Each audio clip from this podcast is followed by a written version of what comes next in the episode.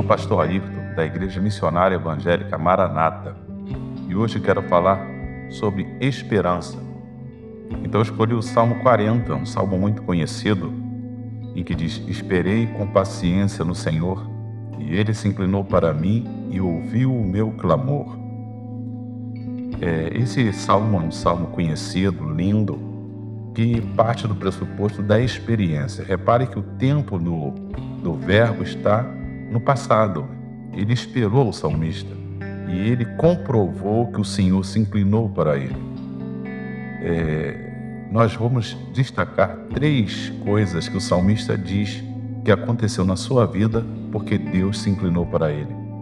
Primeiro está no versículo 2, ele diz: Tirou-me de um lago horrível, de um charco de lodo. Ou seja, o salmista está dizendo que Deus tirou ele da, da sujeira, daquilo que afunda, daquilo que deprime. Então o salmista está dizendo, com seu coração aberto, que ele esperou pelo Senhor e o Senhor tirou ele de um charco de lodo. A segunda coisa que o salmista diz: pôs os meus pés sobre uma rocha, firmou os meus passos. Então o salmista esperou pelo Senhor que tirasse ele de um lugar horrível. Deus tirou ele de um lugar horrível e colocou ele num lugar firme, num lugar seguro. E a terceira coisa que o salmista vai dizer é: E pôs um novo cântico na minha boca, um hino ao nosso Deus. Muitos verão e temerão e confiarão no Senhor. O salmista diz que quando ele esperou pelo Senhor, o Senhor se inclinou para ele, ouviu o seu clamor, tirou a sua vida de um charco de lodo, da sujeira, colocou sobre uma rocha, um lugar firme, e além disso, colocou louvor na sua vida, ou seja, um motivo para viver uma vida feliz. Foi a mesma coisa que aconteceu com o salmista no Salmo 126, quando ele diz: Quando o Senhor restaurou a minha sorte, fiquei como quem sonha. Então a minha boca se encheu de riso, a minha língua de júbilo, e entre as nações se dizia: Grandes coisas fez o Senhor por nós.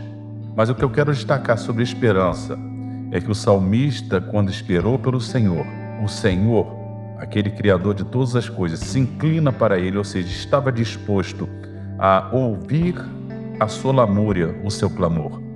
E Deus continua disposto, Deus continua inclinado, Deus continua procurando o homem. A Bíblia diz que o Senhor, os seus olhos passam sobre a terra.